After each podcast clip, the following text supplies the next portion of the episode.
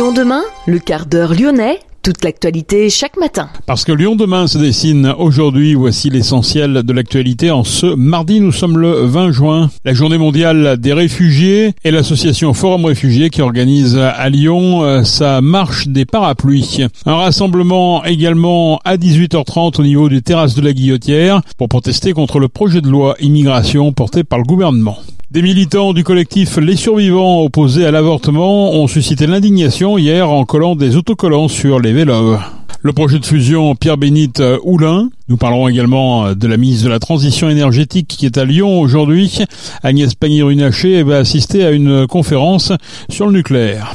Pour la deuxième année consécutive, la ville de Lyon met en place un centre temporaire de demande de papier d'identité, l'objectif étant d'accélérer la délivrance des documents. Explication avec Nina Sag. Et puis Lyon qui va accueillir les matchs de la Coupe du Monde de rugby du 8 septembre au 28 octobre prochain. De nombreux postes sont encore à pourvoir pour cet événement.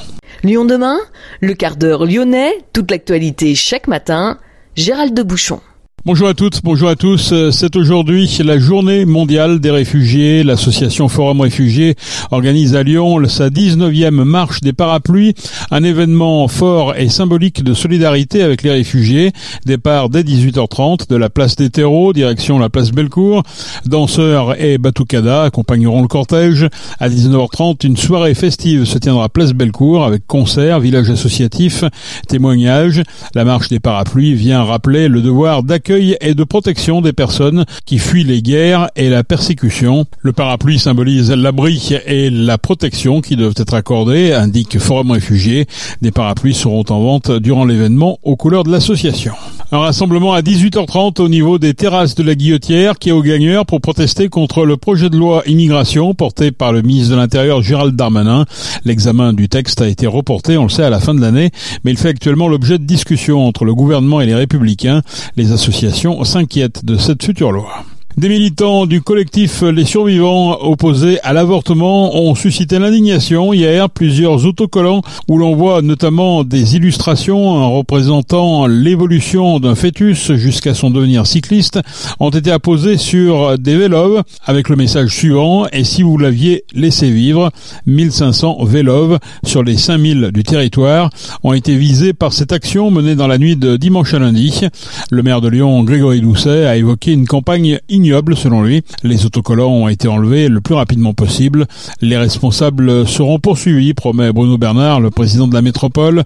JC Deco, l'exploitant des vélos en libre service, a également mobilisé du personnel et a décidé de porter plainte, tout comme le Grand Lyon. Lyon demain, un site internet, du son, de l'image, un média complet pour les Lyonnais qui font avancer la ville. Le projet de fusion Pierre-Bénite Houlin, les partis élus de gauche de Pierre-Bénite ont organisé une consultation de la population sur 10 jours.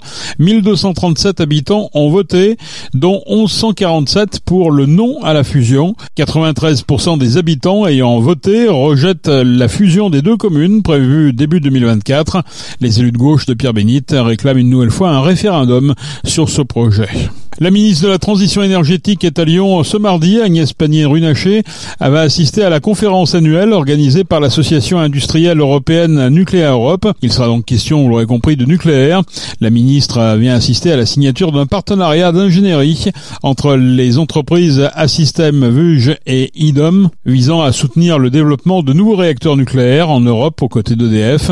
Agnès Pannier-Runacher se rendra ensuite sur le plateau d'ingénierie des EPR seconde génération à Gerland. Elle ira à la rencontre des équipes qui travaillent à la conception des réacteurs EPR2 pour faire un point sur l'avancement du projet. Le site de Gerland d'Advance abritera des équipes d'ingénieurs et de techniciens, équipes qui pourraient atteindre 1000 à 1200 personnes d'ici 2025. Lyon demain? La radio lyonnaise a écouté partout dans le monde. Pour la deuxième année consécutive, la ville de Lyon met en place un centre temporaire de demande de papier d'identité installé dans l'annexe de l'hôtel de ville de Lyon. Il est possible d'y demander une nouvelle carte d'identité ou un nouveau passeport. Au total, 10 guichets seront ouverts pour une période de 4 mois afin de faciliter la vie de tous les demandeurs en réduisant le temps de délivrance de ces documents qui est de 51 jours en moyenne dans le Rhône. Les explications de Nina Sag. Obtention de rendez rendez-vous, délais, papiers défaillants, un périple qui n'en finit jamais pour les personnes souhaitant renouveler leur papier d'identité. En effet, avec la crise du Covid et les envies d'évasion qui se multiplient, les demandes de carte d'identité et de passeport ont explosé et les mairies dotées du dispositif de recueil biométrique croulent sous le travail. Mais pour faciliter ce long parcours du combattant, la ville de Lyon a trouvé une solution provisoire, un centre temporaire dédié au dépôt des demandes de titres d'identité. Laurent Bosetti, adjoint au maire délégué à la promotion des services publics. On a des délais d'attente de deux mois de prise de rendez-vous à Lyon.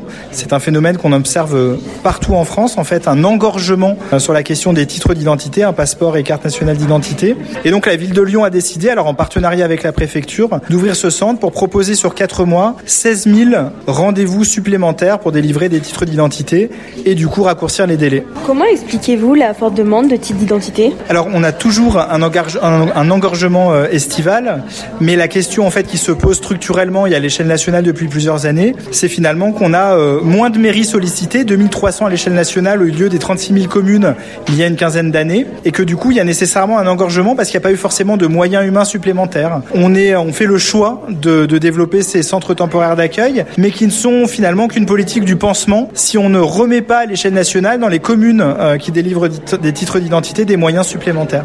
Et donc pour vous, euh, ce centre démontre une fragilité des services publics? Oui, tout à fait. Alors là, finalement, c'est un peu contradictoire. On renforce énormément notre capacité à la ville de Lyon avec l'ouverture de ce qui équivaut presque en force de frappe à une dixième mairie d'arrondissement. Mais paradoxalement, c'est un peu une politique du pansement que vont bien vouloir mener des, collectivités proactives parce que derrière cela, ça dénote tout simplement non pas une solution, mais le symptôme d'un service public qui a été fortement fragilisé ces dernières années. Donc il faut inverser le paradigme, il faut arrêter en fait de porter des coûts au service public en disant qu'il nous coûte trop cher, puisqu'on se retrouve ensuite avec des délais d'attente qui sont euh, euh, finalement non, non acceptables pour les usagers.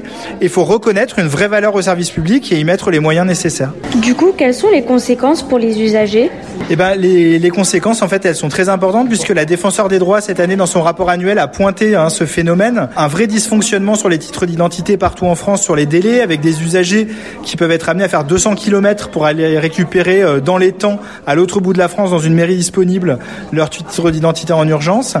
Donc, euh, ce que je pointe là, c'est finalement euh, des politiques dites depuis 20 ans de modernisation du service public qui ont été finalement euh, biberonné à des logiques comptables, de réduction du nombre d'agents, de fermeture de guichets, le fameux trop de fonctionnaires.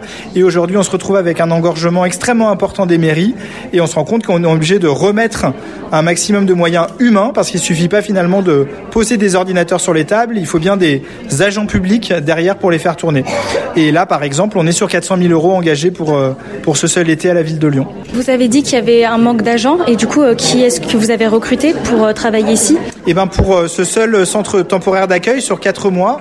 On a une quinzaine de personnes qui ont été recrutées, alors souvent des jeunes hein, qui vont pouvoir euh, du coup faire une expérience professionnelle à travers cela. Et derrière, nous on met 5-6 euh, agents euh, titulaires de la mairie de Lyon, experts sur les titres d'identité, qui vont se relayer pour euh, les encadrer. Et euh, on s'en est pas limité à ce centre temporaire. On a aussi euh, étendu les horaires des mairies ces dernières semaines avec des ouvertures le matin, des ouvertures le soir, des ouvertures le samedi, si bien qu'on augmente notre capacité cette année globalement avec ce centre temporaire d'accueil et ses extensions horaires de l'ordre de plus 20% sur l'année 2023. Derrière, c'est un effort financier important pour la qualité de service au public. Vous l'aurez donc compris, si vos papiers arrivent à la date de fin de validité ou que vous désirez posséder la nouvelle carte d'identité numérique, il vous faudra prendre rendez-vous directement en ligne sur le site de la ville de Lyon ou par téléphone pour pouvoir profiter de ce nouveau lieu. Merci Nina. Renfe lancera sa ligne Lyon-Barcelone le 13 juillet. Avec cette liaison, la compagnie ferroviaire espagnole lance sa première ligne en France. Elle sera suivie d'une ligne Marseille-Madrid à partir du 28 janvier. Les billets seront mis en vente dès demain. Renfe vise une desserte de Paris en 2024. C'est la deuxième société étrangère entrer sur le marché français depuis l'ouverture à la concurrence pour les lignes à grande vitesse après la compagnie italienne Trenitalia. C'était en décembre 2021. Lyon va accueillir les matchs de la Coupe du Monde de rugby du 8 septembre au 28 octobre prochain. Dans le cadre de cet événement sportif majeur, de nombreux postes sont à pourvoir à Lyon et à Saint-Etienne. Neuf matchs seront disputés euh, dans les enceintes des stades du Groupama Stadium et de Geoffroy Guichard. Des emplois sont proposés dans divers secteurs de l'événementiel. Agents de sécurité, serveurs, commis de cuisine, réceptionnistes, chauffeurs de bus, caristes, guides pour les visites de stade, caissiers ou encore vendeurs. De nombreux postes sont encore à pourvoir et il faut aller pour cela sur le site de Pôle emploi. Mathieu Louis-Jean est le nouveau directeur de recrutement à l'Olympique lyonnais en remplacement de Bruno Chéroux qui occupera d'autres fonctions dans la structure d'Eagle Football. Martin Buchette est au poste de directeur de la performance. Vincent Ponceau conserve quant à lui ses fonctions de directeur général du football. C'est la fin de ce quart d'heure lyonnais. Merci de l'avoir suivi. On se retrouve naturellement demain pour une prochaine édition. Je vous souhaite de passer une excellente journée à l'écoute de nos programmes.